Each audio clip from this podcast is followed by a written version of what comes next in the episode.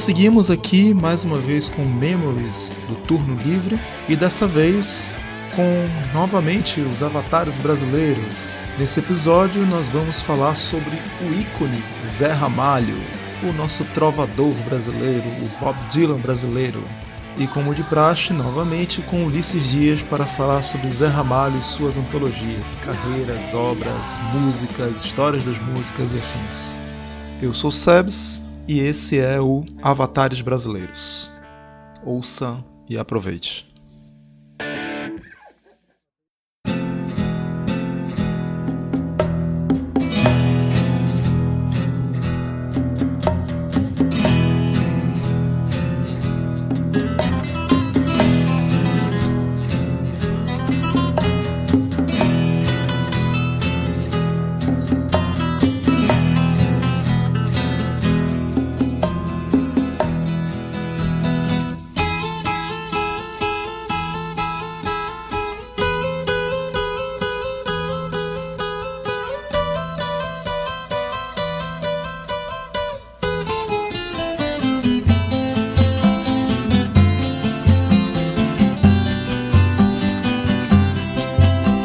País tem o Bob Dylan que merece. E no caso do Brasil, a gente está muito bem servido. Nascido em 3 de outubro de 1949 em Brejo da Cruz, Paraíba, José Ramalho Neto, mais conhecido como Zé Ramalho, vai ser o nosso avatar brasileiro de hoje. Essa série que a gente começou lá atrás, falando primeiramente do Abu Janra, passamos pelo Pereio e agora a gente vai destrinchar um pouco da vida e obra dessa grande figura midiática. É, a gente está aqui nesse projeto de falar dessas grandes personalidades culturais brasileiras e o Zé Ramalho não poderia deixar de ser parte dessa nossa coletânea.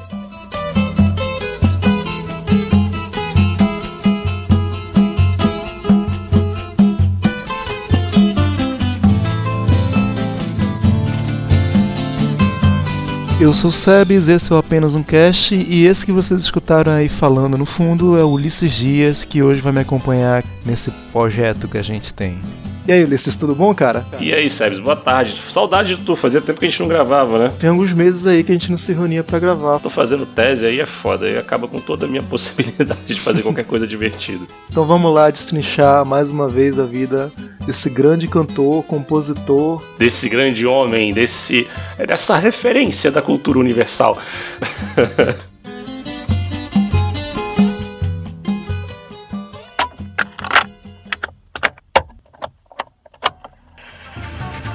Você está ouvindo apenas um cast. Cotidiano em estéreo. Um, dois, três.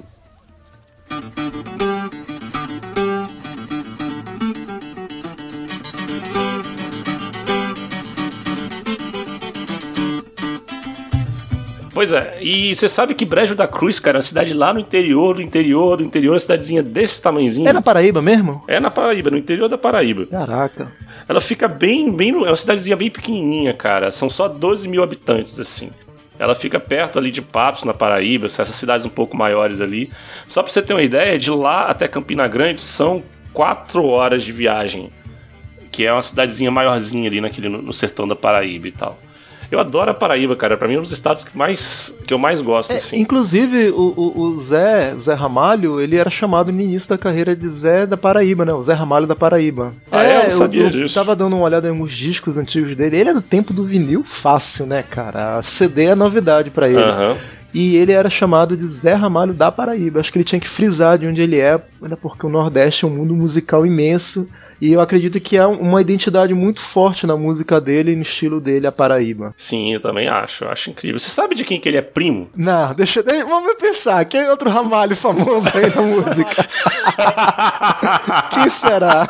Pois é, cara, eu, assim, eu nunca tinha percebido, eu nunca tinha percebido que os dois eram, tinham o mesmo sobrenome, assim, que é ele e a Elba Ramalho, mas assim, no, começo, assim, no começo, começo, começo, começo da história dos dois, eles tinham uma banda.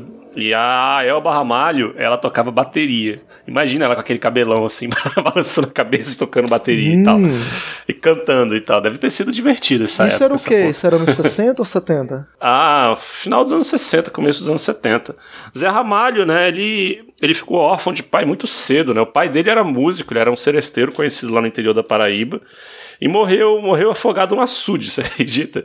Ele tá, foi, foi tomar banho no açude, morreu e tal. A mãe dele não tinha como cuidar dele e deixou o filho aos cuidados dos avós, né? Os dois avós dele que deram educação para ele, né? E aí o sonho, o grande sonho do avô do Zé Ramalho era que ele fosse médico, porque, né? vida de música no Brasil não dá, não dá muito dinheiro. E ele realmente fez faculdade de medicina, assim. Ele cursou uma, uma faculdade de medicina, chegou a se formar, mas a música era o que ele mais gostava de fazer. E aí ele foi virar músico. Inclusive, essa história do avô dele é que ele homenageia naquela música, Avô Rai.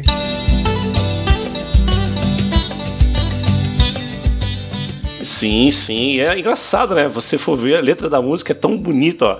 O velho cruza a soleira de botas longas, de barbas longas, de ouro brilho do seu colar, assim, tipo, mostrando um cara assim grandioso, né? É uma, uma maneira maneira de você de você homenagear uma pessoa que foi tão importante para ele, né? Porque como o pai dele morreu e era muito jovem, eu acho que a figura paterna dele mesmo era o avô, né? Que, que cuidou dele. É uma, uma das letras mais bonitas dele, assim. Tem um pedaço que eu acho que é um dos mais lindos, assim. O brejo cruza poeira, de fato existe, um tom mais leve na palidez desse pessoal pares de olhos tão profundos que amargam as pessoas que fitar. E eu acho incrível, porque ele, ele tem uma poética muito interessante, assim. É, é profundo, às vezes a gente não consegue entender as letras do cara. Né? Tem várias letras assim que são tipo, caraca, que, que coisa mais, mais profunda isso, o que, que será que ele quis dizer e tal. E essa, assim, quando você sabe que ele tá falando do avô dele, e que é um cara que foi importante para ele, você entende, assim, por que, que é uma homenagem tão profunda, porque que esse avô Rai é um cara assim. Antes de saber disso, cara, eu achei que ele tava falando do demônio. Tu acha que ele tá falando do, do capetão? Do capeta, achei que era o capeta que ele tava falando, um cara que era dono das almas, do inferno e tal. Era isso que eu achava, assim. Não achava que era, que era alguém próximo dele e tal. Pra você ver, né? Como música é uma coisa que depende muito de quem interpreta, né? e do contexto. Mas voltando lá pro início, é, aqui tá dizendo que quando ele, ele, era do interior, ele saiu, ele se estabeleceu em João Pessoa, que é a capital da Paraíba. E lá ele se juntou ao movimento Jovem Guarda, e ele tinha como influência Renato Barros, Lele Lilian, Roberto Carlos, Erasmo Carlos, Golden Boys, Beatles, Rolling Stones, Pink Floyd e eu acho que é a maior influência dele, Bob Dylan. A gente vai falar sobre isso mais tarde, mas assim, tem discos dele de homenagem ao Bob Dylan. E ele já gravou músicas do Pink Floyd também, assim. É engraçado, né? Porque eu acho que ele é mais roqueiro do que, do que músico regional, assim, né? Mas é aquilo, aqui no Brasil tem essa, essa mania chata de ficar segregando as coisas. Colocaram ele no balaio da MPB, Aí tem gente que é mais radical que coloca ele dentro da música nordestina, que é um outro segmento dentro do MPB. Na verdade, ele é música, cara. Ele não deveria vestir essa carapuça. Eu acho que ele nem veste. Tanto é que, que nem você falou, o som dele é muito roqueiro. Outro cara que é muito roqueiro também, que mais tarde vai se juntar com ele, é parceiro de carreira e da vida, é o Seu Valença. Tem quem diga que o Valença é o heavy metal do sertão. Tão foda que o cara é, o estilo dele, até vestimento, cabelão e tal, os solos de guitarra. É, sim, o show dele é muito maneiro mesmo. O cara já foi em alguns e é foda. E aquela coisa assim, ele fica ah, correndo e gritando e, e com aquele chapéu engraçado na cabeça, é super divertido. Então, mas aí ele resolveu que ia viver de música e obviamente que existe a saga do herói que não pode ser uma coisa simples, né? Então, ele, o primeiro disco dele, a primeira música dele que foi que foi gravada foi pelo próprio Alceu Valença, que, que gravou uma música dele num dos primeiros discos e tal. Mas aí, e, não só gravou uma música dele, como também levou ele para tocar junto com ele, né? Pra ser o violonista da, que tocava com ele no show e tal. Só que eles brigaram no distante ano de 1976 e aí o Zé Ramalho ficou. Solo? Não, com a mão na frente e outra atrás. Caraca, ferrado. Mas ele tava onde nisso? Ele tava em João Pessoa? Não, então ele mudou pro Rio de Janeiro. Não, ele saiu de João Pessoa, foi pro Rio de Janeiro, foi morar no Rio de Janeiro para poder viver de músico com o Alfio Valença e tal. E aí, pô, ele, ele, passou assim um grande perrengue, teve que dormir nos bancos da praça, no meio da rua. Literalmente um Paraíba literalmente o Paraíba. Ele teve que, que trabalhar em, em uma fábrica e tal. E, e, e olha, ele, ele, era médico, né? Mas mesmo assim ele precisou passar por isso e tal antes de começar a fazer sucesso. Ele começou a fazer sucesso depois da gravação justamente de Avohai, que foi gravado num, num, disco da Vanusa, que na Vanusa na época era uma grande cantora, né? Hoje em dia ela canta o hino nacional de um jeito esquisito. Mas assim, e foi aí que foi começando a fazer sucesso. Quando ele gravou o primeiro disco dele, ele já, as músicas dele já tinham feito sucesso nas vozes de outras pessoas. Quando você faz isso, você é um compositor de sucesso, você vai querer gravar o seu próprio material, você tem que ter muito talento.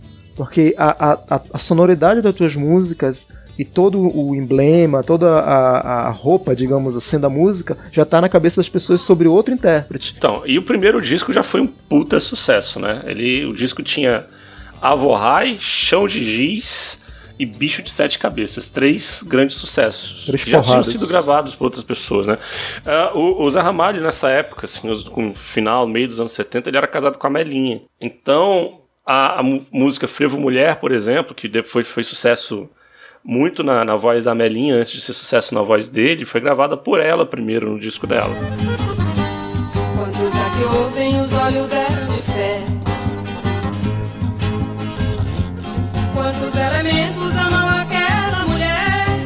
E foi uma parceria musical muito interessante, né? Que a Melinha era, era uma puta intérprete, era incrível na, e, e, fazia muito sucesso nos anos 70 e tal, e depois ela deu uma desaparecida.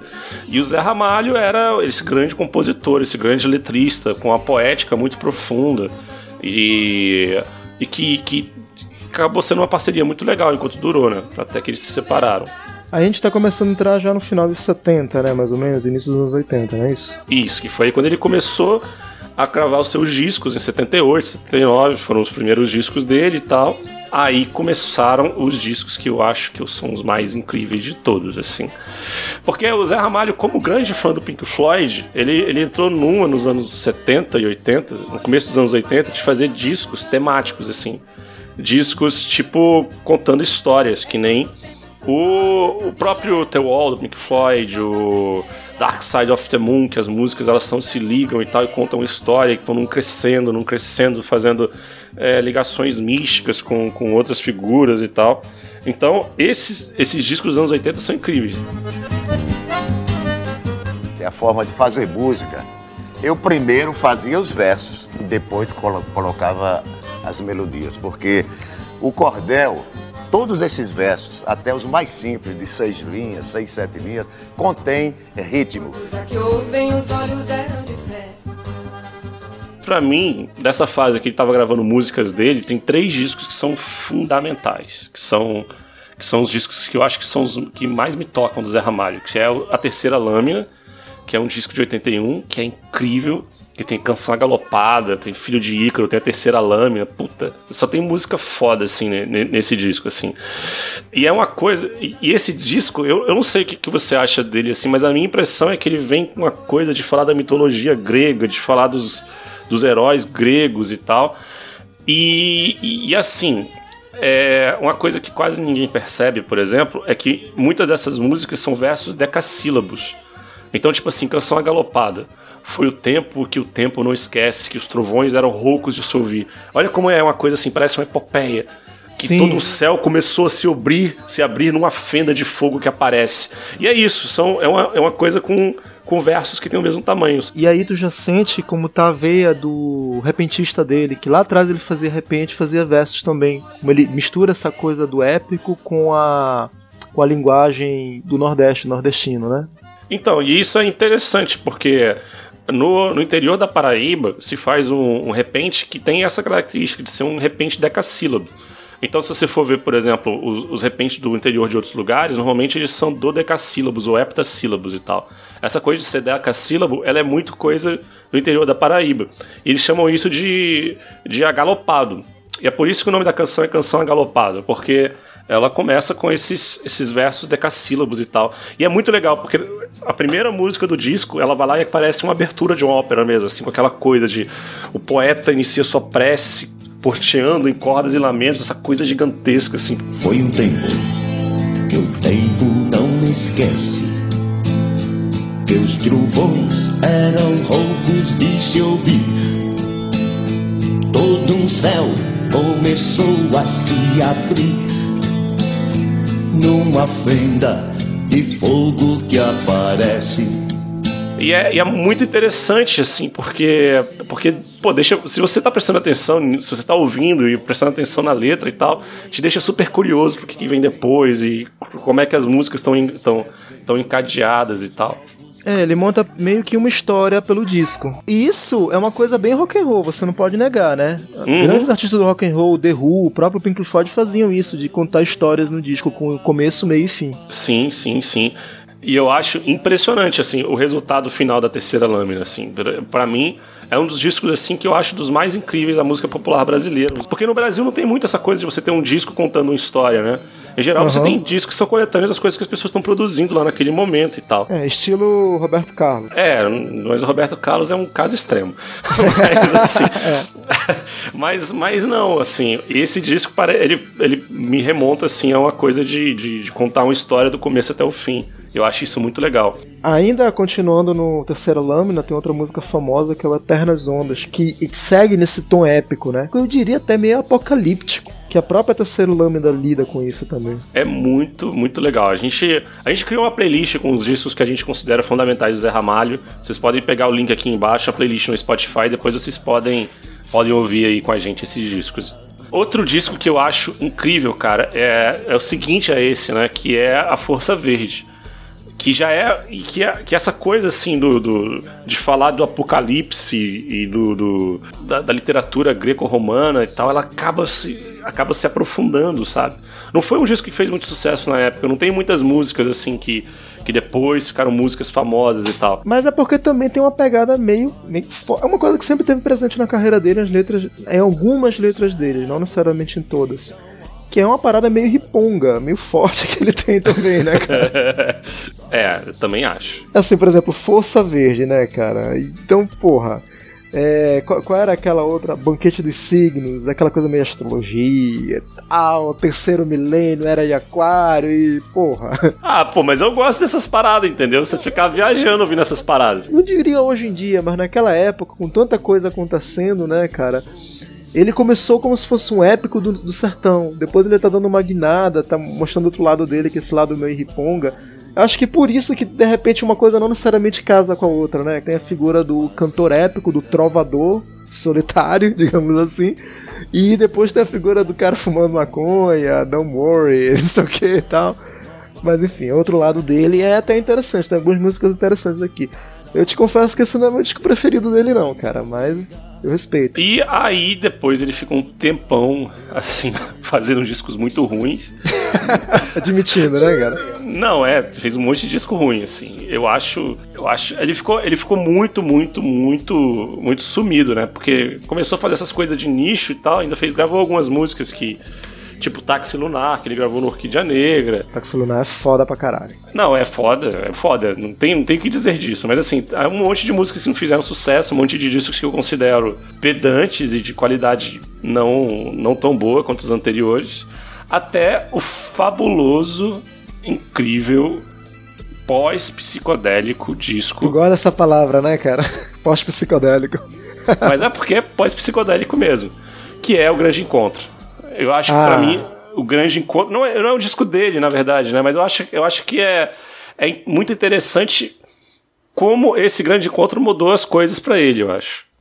Né? Porque aí a partir daí ele deixou de ser uma coisa de ostracismo, assim, de uma coisa de nicho, uma coisa assim de só poucas pessoas que conheciam e tal, e passou a ser um cara mega, assim, um cara conhecido no Brasil inteiro, um, um cara que, que era respeitado, as músicas dele passaram a ser regravadas por várias pessoas e tal. Que o grande encontro é ele, é o Barramalho, Geraldo Azevedo e o seu Valença? Isso, esses quatro. Os quatro, né? Então são os quatro grandes. Então, um grande encontro. eu fui com a linha esse ano no, na comemoração dos 20, 30 anos da gravação desse disco, deve ser 30 anos do, do, grande encontro e o Zé Ramalho não tava, estavam só o Geraldo Azevedo, a Elba Ramalho e o Aceu Valença. Que disco incrível, assim, que, que show incrível, que show legal e que, e que homenagem legal que eles fizeram à própria carreira deles cantando todas aquelas músicas, assim. E é muito interessante, né, porque são pessoas ali que, tirando Elba Ramalho, e que eu acho que sempre fez muito sucesso, e fez um sucesso consistente ao longo de toda a carreira, desde que ela gravou lá com, com o Chico Buarque, lá nos musicais nos anos, nos anos 70 e tal. Eu acho que os outros eles nunca foram assim Talvez vá ser um pouco, né? Mas Heraldo Azevedo eu acho que ele nunca foi um, mega sucesso. Não, sempre foi um cara underground. Foi um cara sempre underground. E é incrível, ele toca absurdamente lá aquele violãozinho. Toca muito, toca muito bem, cara. Então, e aí foi isso. Criou-se esse, esse, esse frenesi em torno desses quatro. Foi muito bom comercialmente para os quatro. Foi muito bom musicalmente, assim, até, até pela possibilidade de você, pô, imagina você colocar quatro grandes artistas nordestinos cantando música nordestina no Nordeste e essa coisa virar mega, virar uma, uma coisa no Brasil inteiro, todo mundo cantando as músicas deles e tal.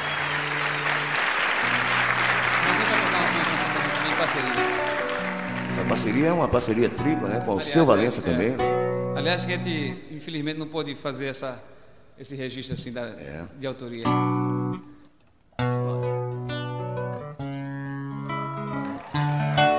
Então acho que o grande encontro é realmente uma, um, um grande projeto, assim. É, até porque tu, tu reúne hits de várias épocas e hits de vários artistas que até então o pessoal não associava a uma ideia, que era um movimento. E assim, antes, antes desse disco também teve, que, que foi o grande encontro, que teve um outro momento também que fez o Zé Ramalho ressuscitar pra música brasileira, que foi um momento épico que provavelmente você deve se lembrar. 1996, melhor novela da Globo de todos os tempos. Qual? o Rei do Gado. Cara, você acha o Rei do Gado é melhor? Não, claro que não é a melhor, eu tô exagerando. É, mas eu achava muito legal a trilha sonora, achava legal, tipo, pô, era- a- as imagens, a fotografia da novela era legal, a história também era legal. Vocês que fazem parte dessa massa que passa nos projetos do futuro. É duro tanto ter que caminhar e dar muito mais do que receber. Admirável Gado Novo, que é um, um trocadilho com o livro do Aldous Huxley, que é o Admirável Mundo Novo, né? Exato. Mas é isso aqui, eu, Vida de Gado, Povo Marcado e Povo Feliz, assim. Essa música que trouxe o Zé Ramalho de volta. E aí, seguindo, assim, também teve, teve esse disco que foi o que mais chamou a atenção, né? Que foi Antologia Acústica. É, o Antologia Acústica é uma, é uma sucessão de hits dele, né? Ele pegou todos os hits estourados dele, até os lados B dele que mais fizeram sucesso estão lá naquele disco. Menos, se não me engano, não tem a Serpente à Lua. Eu acho que não tem, posso estar enganado. Que é uma regravação dele, é uma versão de uma música do Bob Dylan, parece. Virou entre a Serpente a Lua e foi trilha sonora de novela da Globo também. Mas o resto, é Admirável Gado Novo, Alvorrai. Alvorrai abre o disco, cara. Abre o disco de uma maneira antológica mesmo, cara. Aham, sim, essa versão é a que eu mais gosto da Vorrai. Foi quando eu conheci a melhor versão de Chão de Giz. Que acho que é a versão definitiva, porque o violão tá muito bem, muito bem casado com a música, cara. Tá aquela coisa bem de trovador mesmo, de, sabe, aquele cantor épico mesmo, que é o que o Zé Ramalho tava acabando de se tornar naquele momento. Como você falou, né? o- a produção desse disco ficou muito legal, então acaba que, que a- as músicas conversam entre si e tal, e, e tá muito bem feito, assim. É um dos, um dos poucos discos que eu te- cheguei a ter a versão física dele na minha vida. que, né, depois de um tempo a gente aprendeu a baixar as coisas na internet. Mas assim, no começo a gente acabou comprando algumas coisas. E aí, esse disco, esse disco foi um dos poucos que eu comprei. Eu acho que eu só comprei uns cinco discos na minha vida. Depois desses, desses discos, assim, tem mais três que eu acho que são fenomenais. Vamos lá. É um que ele canta Raul Seixas, que ele faz versões do, do, do Raul Seixas. Você já ouviu esse disco? Não, que disco é esse? Ué, o nome dele é Zé Ramalho Canta Raul Seixas, que é metade da cara do Raul Seixas e metade da cara do Zé Ramalho. Eu vou te falar que eu já vi, mas não ouvi. E por um motivo muito simples, eu não. Eu não, eu não consigo ouvir Raul Seixas na voz de outra pessoa. Teve o Viva Raul, teve vários Viva Raul, né? Mas teve o Viva Raul aí que teve Humberto Jessinger, Lobão. Cara, eu não, não consegui, cara. Eu sei lá, pra mim Raul é aquele tipo de artista que ele é uno, sabe? Eu não consigo apreciar a obra dele. Mas eu sei, é até interessante trazer isso à tona, que o Zé Ramalho era um fanzaço do Raul Seixas, cara. Nossa, acho que no nível do, do, do Marcelo Nova, do Camisa de Vênus. Provavelmente, né? E eu acho que os dois bebiam da mesma fonte. O Renato, o Renato, porque sei que sei que eu tô chamando ele de Renato, caraca. o, o Raul, tá foda. O, o Raul Seixas, ele começou gravando músicas em inglês dos anos 60, dos Beatles. As primeiras gravações dele são, assim, nessa coisa bem iê mesmo, né? Sim. Aí também, além desse, que é sobre o Raul Seixas, tem um que é sobre Bob Dylan. Ah, sim. Zé Ramalho canta Bob Dylan. Que original.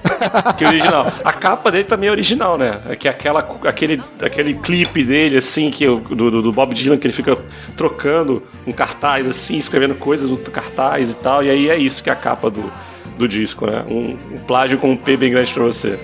A gente não pode esquecer que o cara, além de ídolo, ele também é fã. Então, porra, referências a mil. Eu lembro de uma. Aproveitando esse gancho aí, eu lembro de uma entrevista que ele deu no Jô, que ele comentava sobre a inspiração dele em Raul Seixas, e ele dizia que, assim como Raul Seixas, ele gostava muito desses assuntos meio místicos e sobrenaturais. E do nada ele começou a falar sobre OVNI, Terceira Terra, Sociedade Secreta. Bota fé. Eu não sei se o Zé Ramalho foi ligado às artes ocultas também, né? De repente, talvez, quem sabe, todavia, mas ele, ele flertava ali, surfava nessas paradas aí, que querendo ou não também tem um, um pezinho no hip, no, no, nos ripongas foda, né? Mas acho que esses caras, assim, muitos deles eram ripongas, né? Se você for ver, por exemplo, sei lá, Baby do Brasil, o Pepeu Gomes, e esses que eram os novos baianos e viviam numa comunidade alternativa no meio do mato. Que época. que, que, época, né? Que época e tal.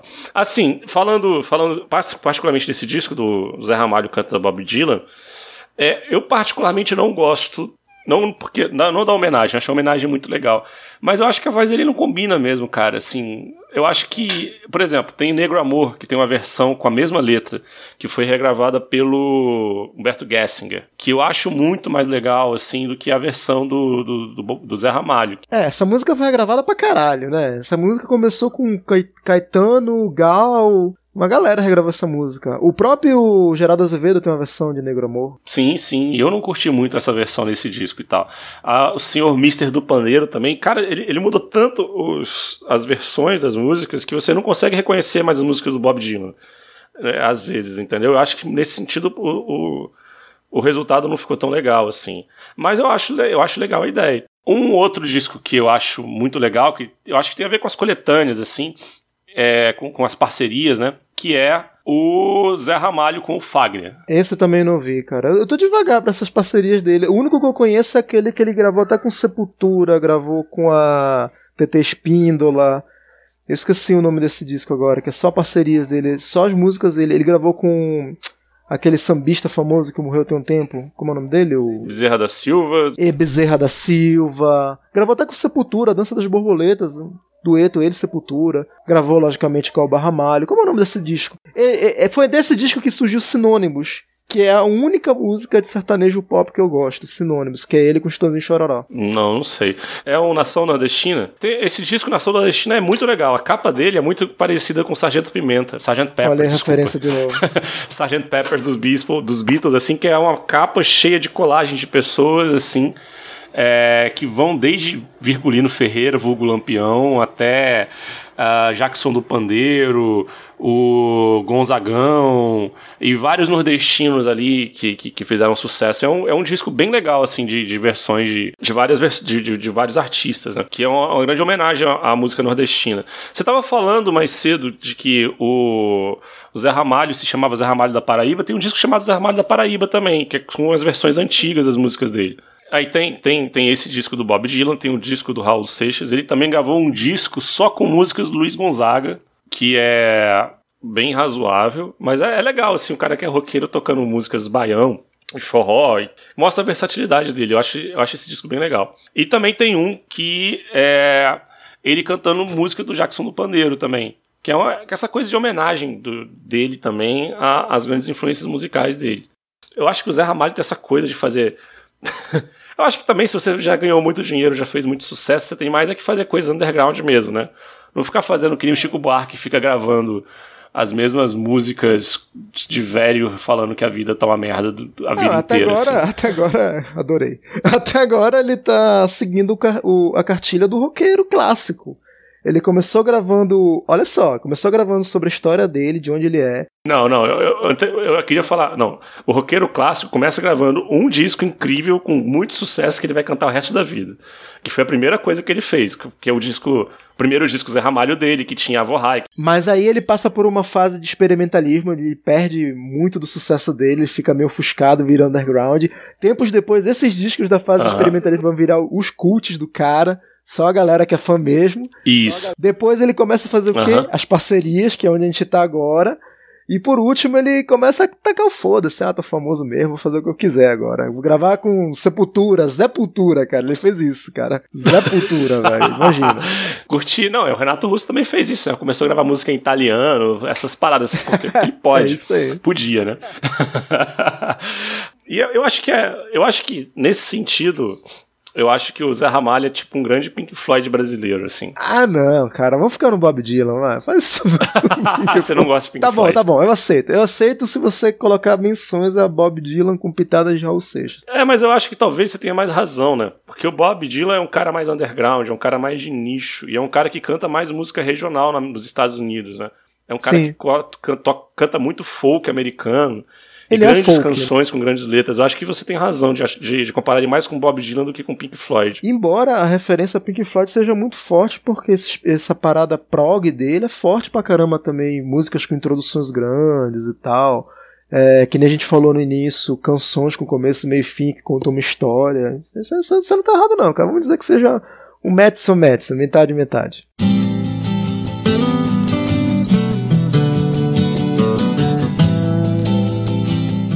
Uma balada que naquela época, quando eu fiz essa canção, no final dos anos 70, eu já falava em camisa de Vênus. Não tinha ideia ainda que ia aparecer AIDS alguns tempos depois, né?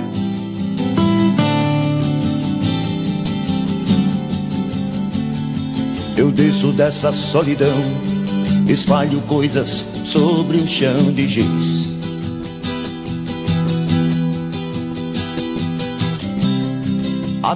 Então, tem, tem uma música do, do Zé Ramalho, que é uma música que fez muito sucesso, e que todo mundo. As pessoas não sabem sobre o que, que a música fala, né? Não, as pessoas sabem, mas elas têm interpretação diferente. É, então, eu não sei se as pessoas sabem ou não sabem, né?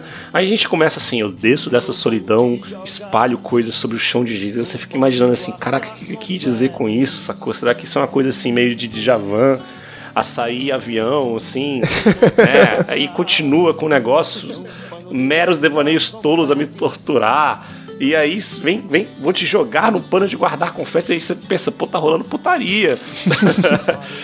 E aí, essa coisa, né? essa, essa letra enigmática e tal. Mas não vou gozar de nós apenas um cigarro. É, pois é, e você fica assim, o que, que, que ele quer dizer com isso, né? O que, que essa música significa e tal.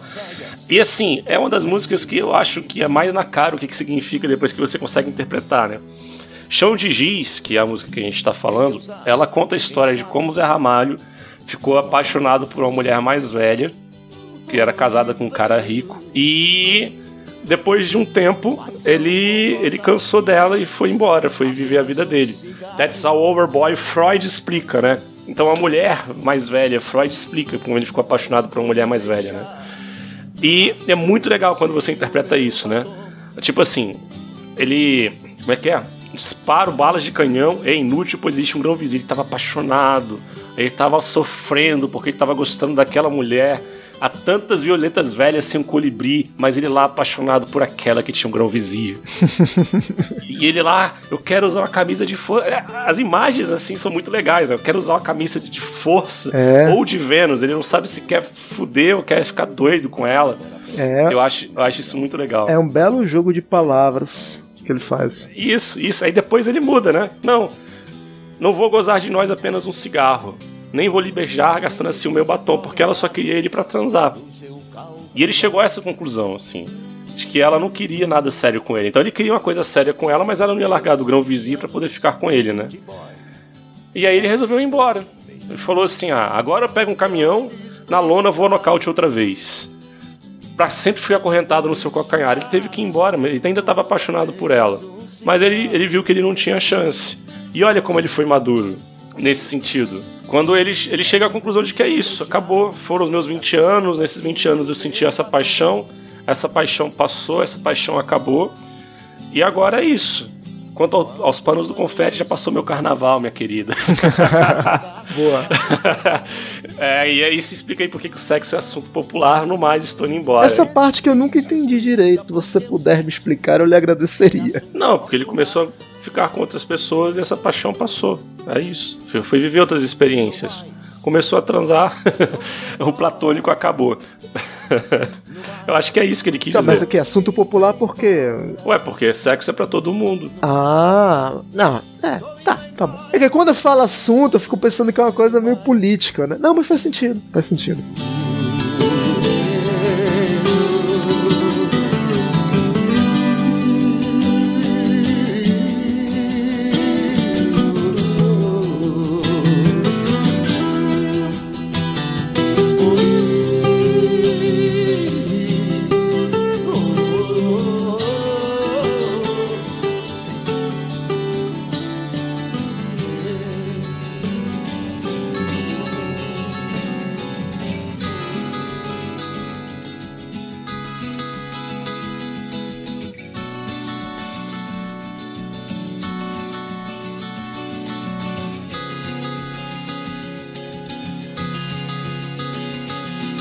Baby, Você já percebeu que tem algumas músicas, assim, essa que a gente acabou de falar, que é Chão de Giz, tem uma outra música também chamada Garoto de Aluguel. Garoto de alugar bem na cara, inclusive ele já falou publicamente que isso na época, na época, veja bem, que ele, durante um curto período de tempo, trabalhou como michê. Ahá! Então ele fala, baby, dê-me seu dinheiro que eu quero viver. Mais, mais direto do que isso não tem. Dê-me seu relógio, quero saber quanto tempo falta para eu esquecer. Ou seja, ele tá, ele tá se botando no local, num lugar, uma pessoa que vende o corpo para sobreviver e que no final das contas a relação dele não passa do, do que aquele momento. Por isso que ele fala, nossa relação acaba se assim, né?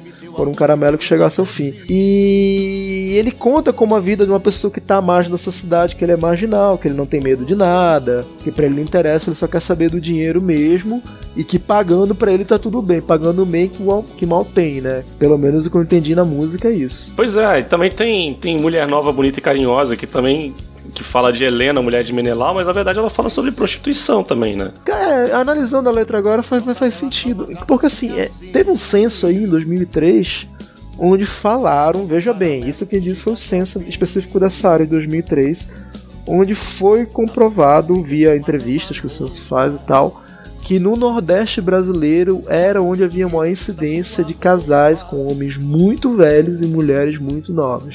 Tipo, meninas de 16, 15, às vezes até 14, com caras de 45, 50, 60 anos. E é uma coisa meio cultural, assim, de lá. Mas isso às vezes é uma estratégia de sobrevivência, né? Porque a pessoa não tem nenhuma, nenhuma fonte de renda. Aí o cara tem aposentadoria, a pessoa depois fica com a pensão, que o cara morre, né? Sim, mas ah, isso também permite que o mesmo homem, o mesmo velho pegador, no caso, tenha várias novinhas em um harém, né? Aquela cultura do macho dominante. E também permite, faz sentido com a letra do Zé quando ele fala mulher nova, bonita e carinhosa. Ou seja, nova. Ele não fala qualquer tipo de mulher, ele fala mulher nova, ele frisa isso. E ele conta a história de Helena, fala de Maria Bonita.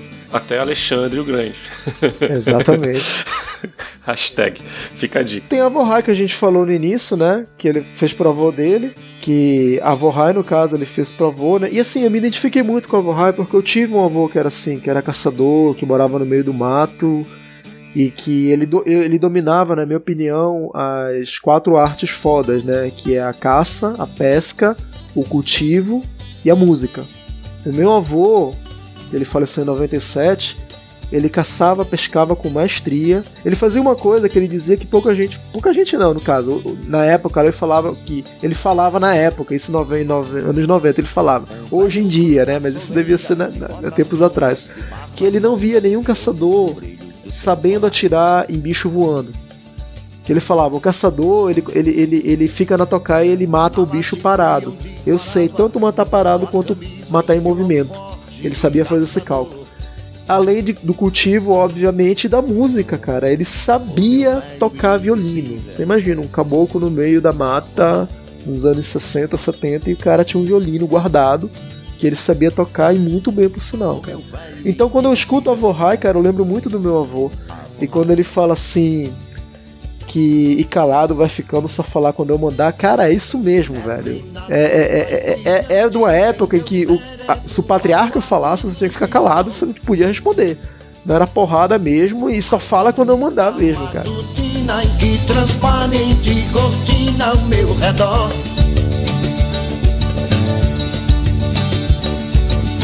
E se eu disser que é meio sabido, você diz que é meio pior. Meu pai morreu afogado no sertão, lá no, perto do Brejo de Cruz.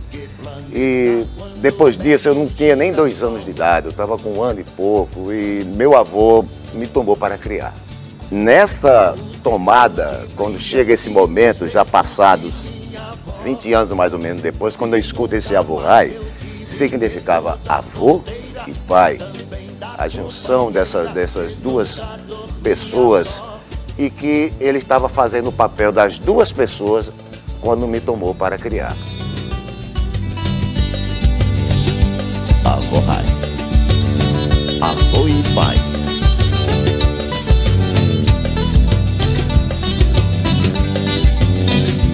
Avô Rai. Então é isso, pessoal. Chegamos ao fim de mais um episódio, mais um episódio de Avatares brasileiros. Espero que vocês tenham gostado. E para finalizar, acho que a gente podia falar qual é a nossa música preferida do Zé, né? Tem muita gente que nem acha essa música tão isso, né? Mas pra mim, a música que eu acho mais legal, a que é mais. me deixa mais hipnotizado por causa da melodia, principalmente, a letra, essa letra que fica se repetindo.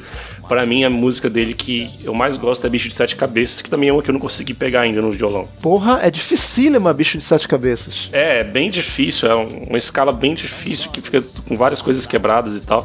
Mas eu gosto muito dela, e eu, eu adoro essa música. Eu gosto de todos os hitzões, Chão de Giz, Avorrai. Tem uma muito boa que ele, ele regravou com o seu Valença, que é uma, uma, uma parceria tripla. Ele, Geraldo Azevedo e o seu Valença fizeram essa letra, que é Táxi Lunar. Só que a minha preferida mesmo é a Beira Mar. Eu acho legal do jeito que ele conta a história de Beira Mar. E o ritmo meio baião, com aquele triângulo, e com a sanfona, eu acho muito interessante, cara. Então eu diria que minha música preferida é Beira Mar do Zé Ramalho, sem sombra de dúvidas. Então é isso, a gente deixa aí também pra vocês, se vocês quiserem ouvir, os nossos discos preferidos, tá aí na nossa playlist do Spotify, pra vocês ouvirem, compartilharem e espalharem pro universo. É isso aí, vai ter link aí no post sobre tudo que a gente falou, sobre o Zé e tal.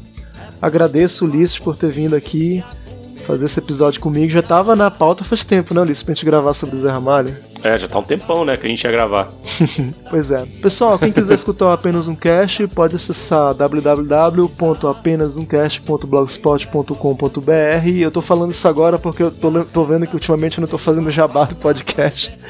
Então, se alguém acha esse arquivo por aí na internet e sabe como encontrar a gente, acessa aí www.apenasumcast.blogspot.br ou então acessa o Twitter, arroba que você vai achar nossos episódios aí desse podcast sobre o cotidiano. Valeu, Ulisses. É isso aí, galera. E até a próxima. Valeu, Sebastião, muito obrigado pelo convite. É isso aí, galera, até a próxima, fiquem com Gauss. Beijão, tchau, tchau.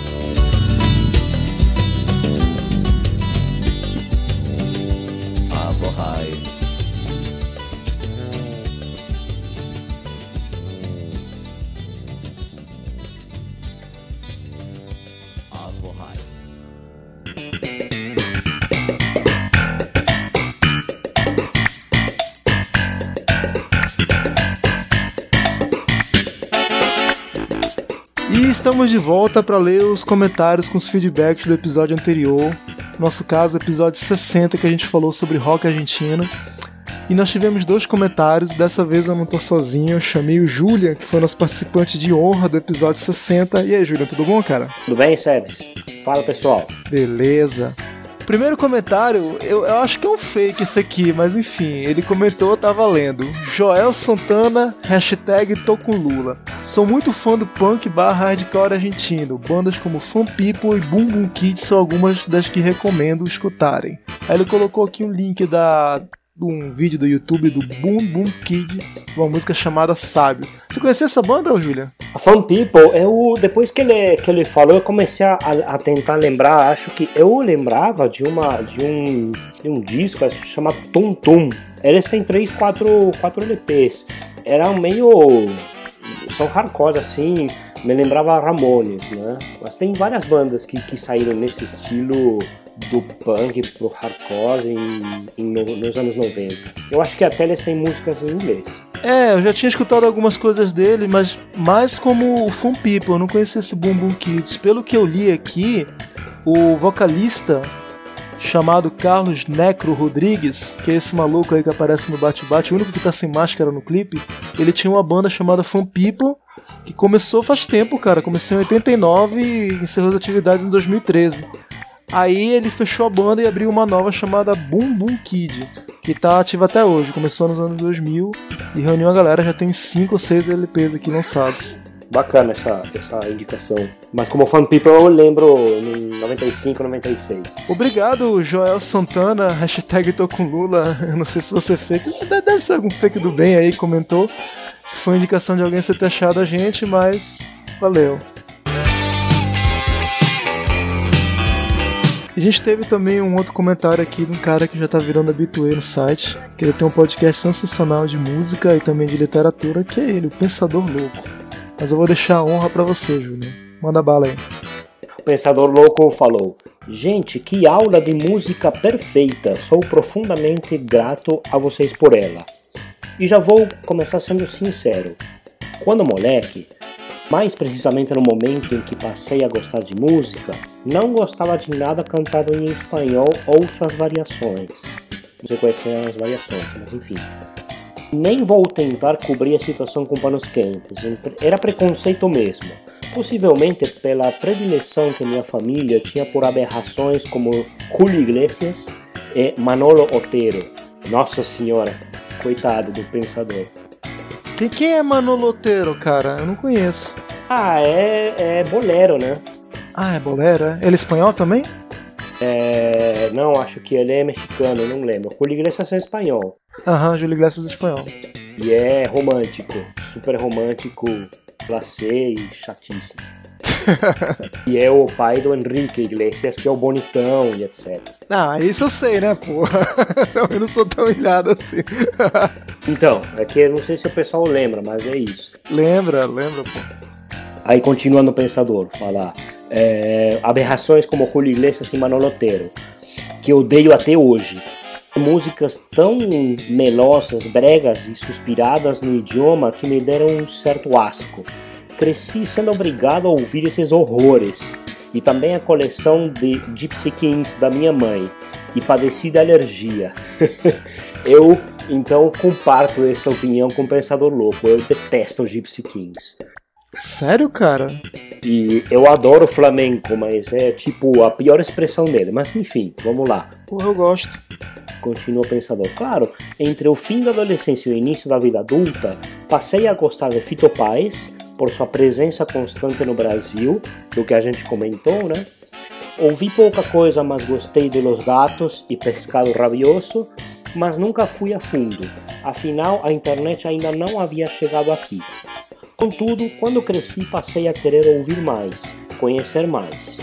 A mistura de ritmos, a rebeldia das letras, o fato do rock na Argentina ter uma, uma cena forte e orgulhosa, ao invés daqui, em que as decisões midiáticas mandavam o povo ouvir apenas o que havia de pior, como Lambada, Axé ou temeroso Yankee Carioca. Funk! Funk carioca. Funk carioca escreveu com o F. é, ele, faz dessas. E a massa meramente obedecer. Me fizeram uh, fazer querer conhecer mais, tanto enquanto áudio quanto arte, quanto história, quanto ativismo, quanto cultura. E vocês solucionaram isso magistralmente. Tá vendo? Levar é, esse tipo de elogio do pensador não qualquer um, viu, Sérgio? Uau! Vou continuar aqui, aí eu faço minhas, meus comentários, vocês, né?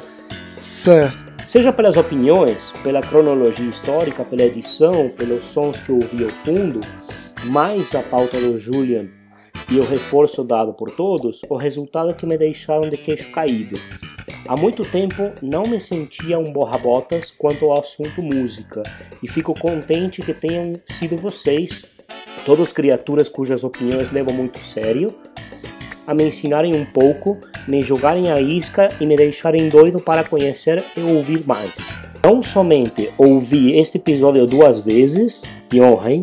Porra! Mas o deixei em meu, meus favoritos no navegador, para aproveitar também todos os links deixados e colocar minhas garras infectas em tudo.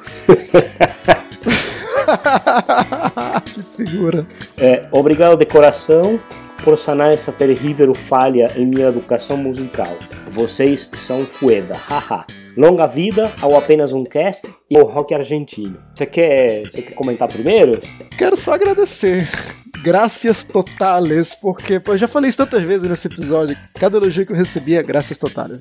Ah, não sei o que, apenas um cast, ah, graças totales. Cara, já não sei mais o que falar. É, eu acho que a única coisa que resume tudo, os feedbacks que eu recebi de todo mundo que escutou o episódio e todo mundo que falou, porra, cara, eu não conhecia, agora fiquei interessado, vou procurar ouvir saber o que aconteceu, todos eles me deixam assim feliz pra caramba, porque o meu objetivo justamente era esse, atiçar a curiosidade do pessoal.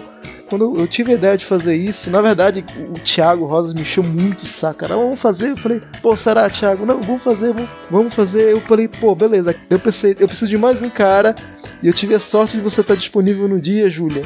E nossa, foi realmente, eu concordo com tudo que o pensador for, falou aí, cara, no comentário dele. Comentário magistral, como sempre. E foi realmente uma aula, uma aula mesmo que você deu pra gente. Eu sou profundamente grato a você ter dado essa chance da gente conhecer um pouco mais da história. Até eu que gosto assim, um pouco de rock argentino, não gosto tanto.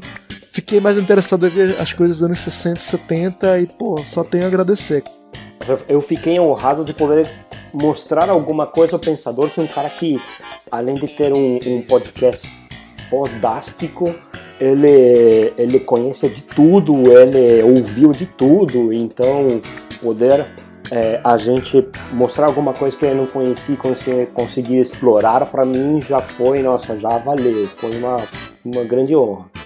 E eu também não só admiro ele, quanto é, outras, outras pessoas me comentaram, etc. E eu fiquei muito feliz né, de, de poder contribuir dessa forma que, a que conheçam é, é, um pouco de, de, de, um rock que também influenciou várias outras é, tendências depois na América Latina, né? Então também eu tive vários feedbacks, se bem que não por e-mail ou, ou por comentários, mas algumas pessoas também me comentaram isso. Realmente, tem um comentário desse de um cara tão, porra, culto em música que nem o Pensador Logo, cara, com, que nem você falou, um podcast fodáximo aí de música. É, realmente é, é, é para ganhar o dia mesmo. Muito obrigado, Pensador, pelo seu feedback. E pode ter certeza, cara, enquanto existir seu podcast, cara, você tem um fã de carteirinha aqui comigo e certamente também com Júlia, né, Júlia? Com certeza, com certeza. Sou fã de carteirinha do, do, do Escuro, é, ouço toda vez que, que, que, aparecem novidades e, nossa, ter, ter conseguido mostrar alguma coisa que eu não conhecia que ele desfrutou, genial, genial. Valeu, obrigado, pensador. Bom, galera, esses foram os comentários que a gente teve. Os feedbacks ainda estão um pouquinho, mas a gente tem fé que isso vai aumentar com o tempo. Quero agradecer a todo mundo que escutou, veio escutado os episódios do Apenas um Cast.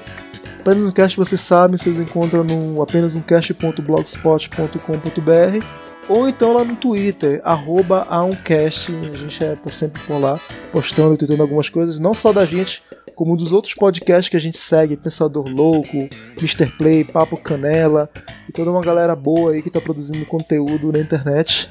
Quero agradecer ao Julian, obrigado Julian, mais uma vez por você ter se disposto aqui a fazer essa leitura de comentários com a gente. E quem sabe rola uma parte 2 aí, né? Conforme tiver pedidos, ficou muita coisa de fora aí de rock argentino, ou então de algum outro assunto que tenha a ver aí com a América Latina geral. Obrigado, viu, Julian? Valeu. Então, abração, galera. Até mais. Tchau, tchau.